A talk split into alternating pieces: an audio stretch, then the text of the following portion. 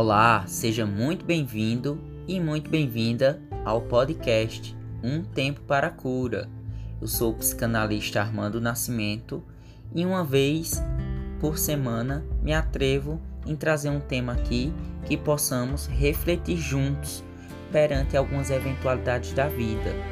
Eu espero verdadeiramente que você e sua família estejam bem ou na tentativa de ficar. Hoje, dia 2 de novembro, é lembrado o dia de finados, e com isso eu convido vocês a refletirem sobre esse sentir, sobre esse esperançar aos entes queridos que tiveram seu ciclo encerrado aqui em terra, mas que em muitos de nós mantemos vivos através de lembranças e memórias de sua existência. Mas vamos levar em conta também que tratamos muitas questões como a morte, o fim de um ciclo, como uma significância aí de rompimento do nosso sentir. As pessoas de modo geral se sentem profundamente perturbadas com qualquer coisa que acaba, porque todo fim é uma pequena morte. É por isso que, em muitas culturas, as pessoas preferem se despedir das pessoas dizendo um até logo ou um até breve. Sempre que uma experiência termina, como uma mudança de endereço, férias, os filhos saindo de casa, você passa por uma pequena morte, por uma experiência de perca. E a forma como você vivencia isso vai repercutir no seu dia a dia, pois muitas vezes isso faz com que você sinta um vazio do qual a maioria das pessoas vão tentar fugir. Mas se você aprender a aceitar e até acolher os pequenos e grandes fins que acontecem em sua vida, poderá descobrir que o sentimento de vazio que a princípio causou desconforto se transforma num espaço interno profundamente cheio de paz. É preciso entender que experienciar a morte de um ente querido é viver a dor de um luto, mas lembrar de soltar a dor é essencial. Não pense que deixar de sentir a dor é invalidar todo o sentimento que ainda existe, mas também é entender que é preciso deixar a alma descansar.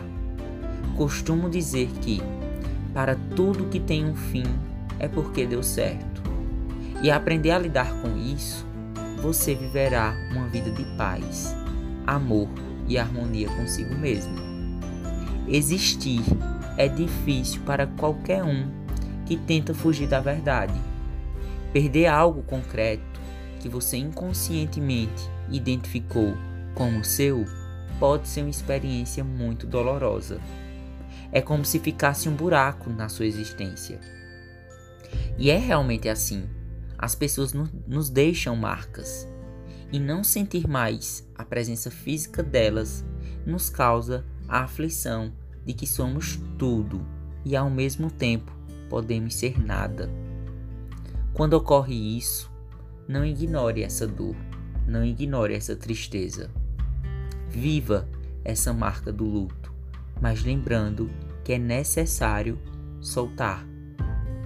Cuidado, porque a mente ela tem a tendência de construir uma história aí em torno da perda. Uma história em que você desempenha o papel de vítima, de ter medo, raiva, ressentimento e pena de si mesmo.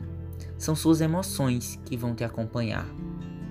Preste também atenção ao que está por trás dessas emoções, assim como a história que sua mente criou, aquela sensação de vazio, essa estranheza dentro de si.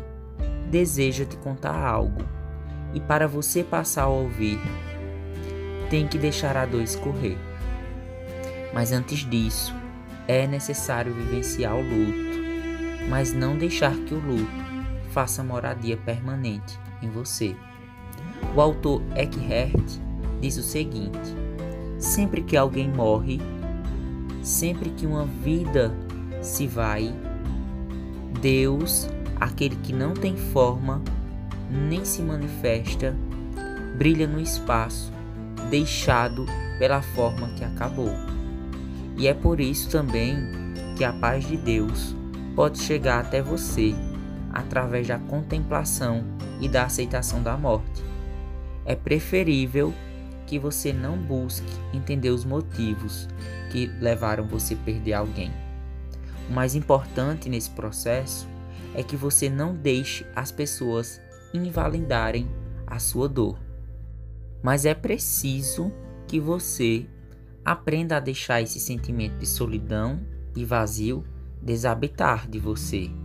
Esse sentimento não merece espaço na sua vida. Escolher viver na dor é optar por uma vida infeliz.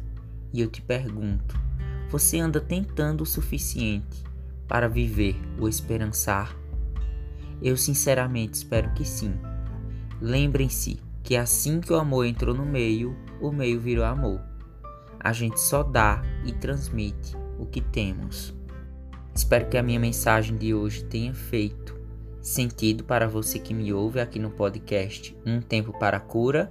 E caso desejem saber mais sobre inteligência emocional, autoconhecimento e amor próprio, meu perfil no Instagram está como psicanalista.armandonascimento.